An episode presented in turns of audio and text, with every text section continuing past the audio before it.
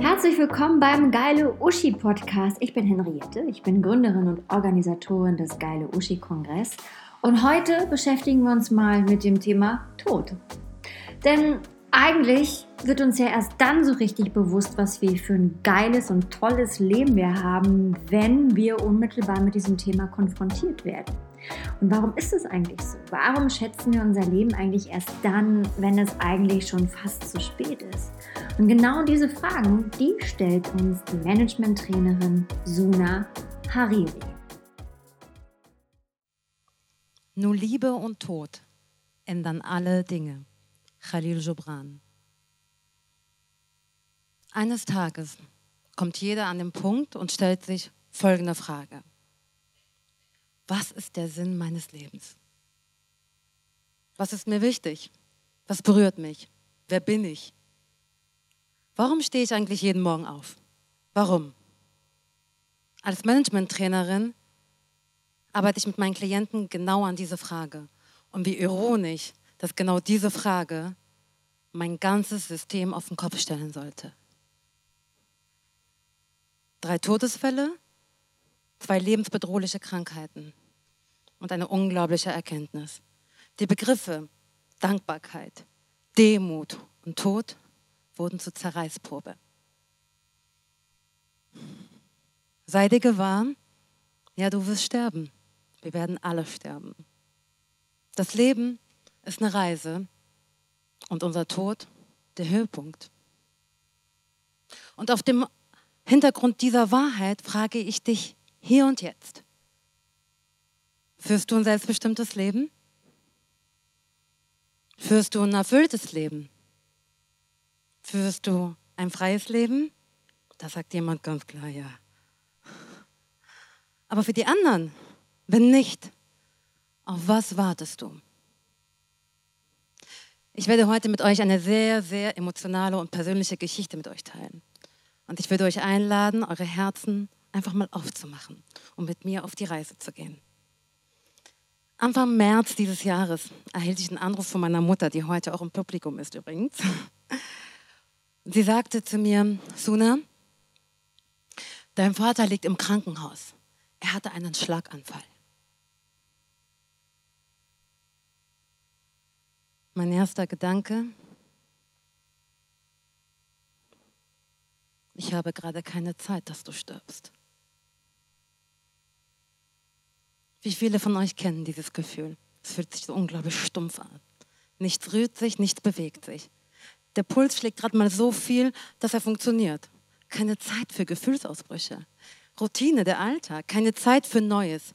Keine Zeit für Außerplanmäßiges. Das Leben muss doch irgendwie funktionieren. Träume können doch warten, Abenteuer können wir verschieben. Nun keine Sorge, ich bin dennoch meiner Verpflichtung nachgegangen und bin nächsten Tag mit meiner Mutter in den Libanon geflogen. Denn genau da lag mein Vater. Auf der Intensivstation im islamischen Teil. Ich muss dazu sagen, dass in Libanon 49 Prozent Christen leben und 51 Prozent Muslime. Jedoch erinnert der islamische Teil sehr an dritte Weltzustände. Nun am Flughafen angekommen, ganz unberührt immer noch, tatsächlich unberührt vom Ereignis und unwissend, was mich gleich erwarten sollte, betrat ich das Krankenhaus und erlebte meinen ersten Schock. Ein altes, verkümmertes, heruntergekommenes Gebäude.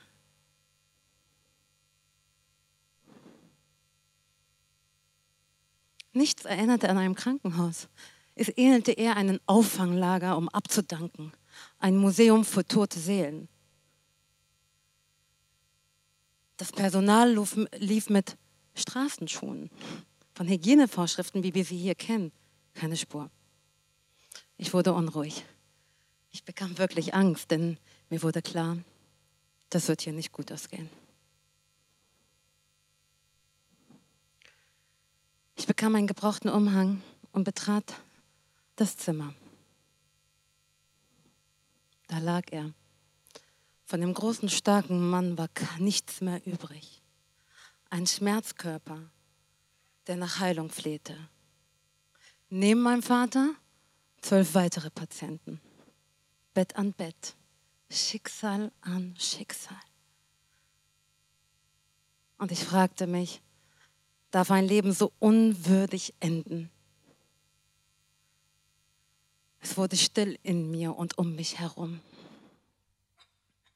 Ich sah tausend Bilder.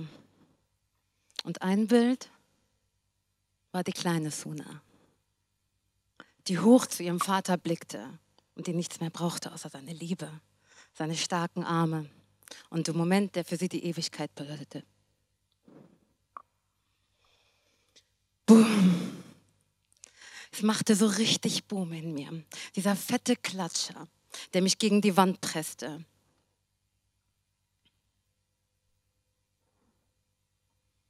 Ich war am Boden zerstört.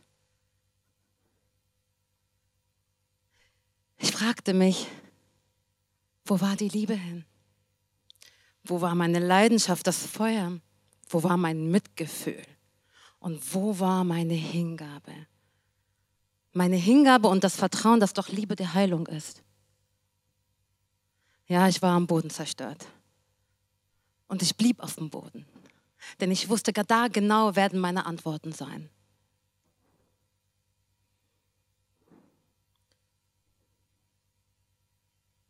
Ich fühlte mich so klein, so machtlos.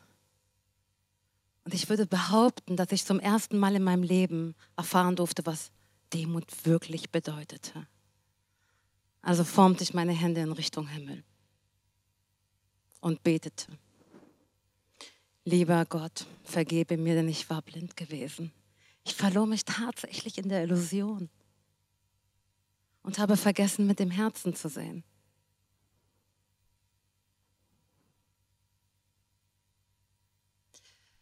Meine Sinne waren hellscharf. Ich war, ich war wach wie noch nie in meinem Leben, denn ich erkannte eins. Mit einem Klick kann alles vorbei sein. Mit einem Klick hört auf, dein Herz zu schlagen. Und nur mit einem Klick kannst du tot sein. Zurück in Deutschland ist mir was sehr Gravierendes aufgefallen. Viele, viele Menschen üben jetzt schon die Pose für ihr Grab. Was sehr traurig ist, denn wir leben in einem der reichsten Länder dieser Welt. Und natürlich können wir uns über das Gesundheitssystem ärgern. Wir können uns über das Schulsystem ärgern. Eigentlich können wir uns über alles ärgern. Aber hier muss niemand erbärmlich verrecken. Um die höchste Wahrheit zu erkennen, brauchen wir Menschen anscheinend die Krise. Um die höchste Wahrheit zu erkennen, brauchen wir Demut. Um die höchste Wahrheit zu erkennen, brauchen wir Dankbarkeit. Aber um die höchste Wahrheit zu leben, brauchen wir Hingabe.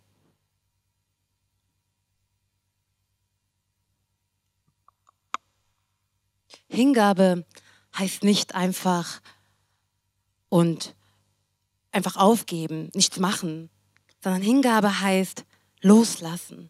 Hingabe heißt Vertrauen. Das Leben lädt uns immer ein, in Dankbarkeit und Demut zu, zu leben. Was wir dafür brauchen, ist die Hingabe. Stell dir nun vor, du legst deine Ritterrüstung ab. Und wir haben sie alle. Jeder einzelne von uns hat diese Ritterrüstung unsere Bilder, unsere Vorstellungen, wie das Leben sein muss, unsere Struktur.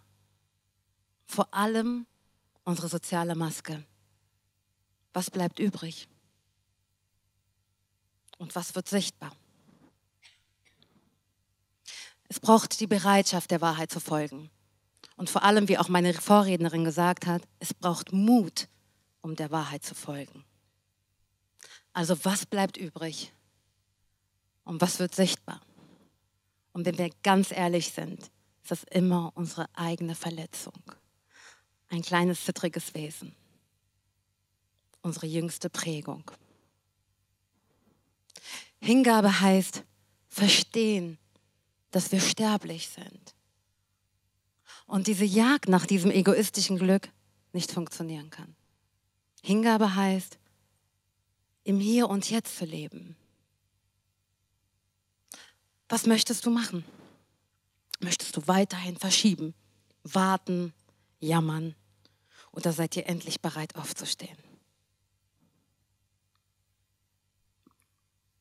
Nun, warum erzähle ich diese sehr persönliche und emotionale Geschichte? Und glaub mir, bis vor ein paar Monaten hätte ich im Traum nicht gewagt, mich in dieser Form zu zeigen. Ich empfand es eher als Schwäche, Aufmerksamkeit erhaschten. Doch ich wollte mich einfach nicht zeigen. Ich fand meine Mauern richtig gut, denn ich wusste, sie, sie beschützen mich. Oder ich dachte.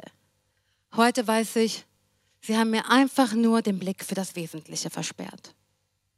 Und natürlich kannst auch du deine Sehnsüchte vergraben, den Ruf des Lebens ignorieren, einfach dein Leben verschlafen.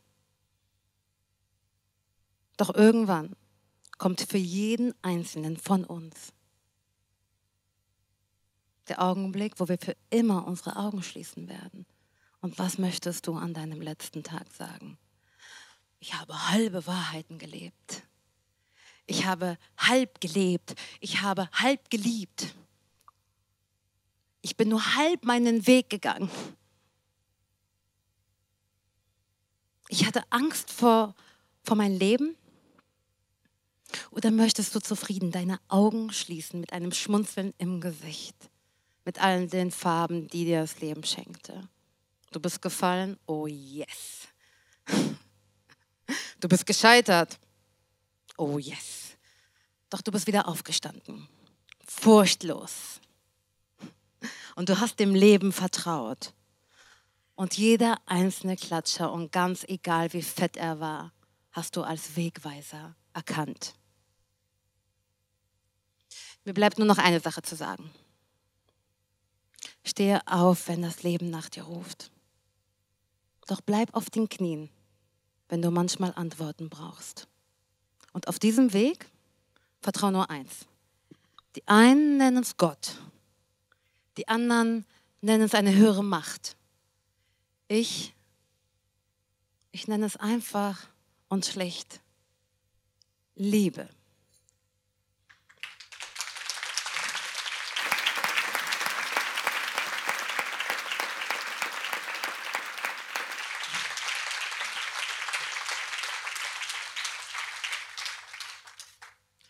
Alles, was uns passiert, passiert, weil wir geliebt werden. Und genau diese Liebe spürte auch mein Vater übrigens. Es war leider heute Abend nicht hier, weil er noch nicht komplett gesund ist. Aber er hat es überstanden und ich bin unglaublich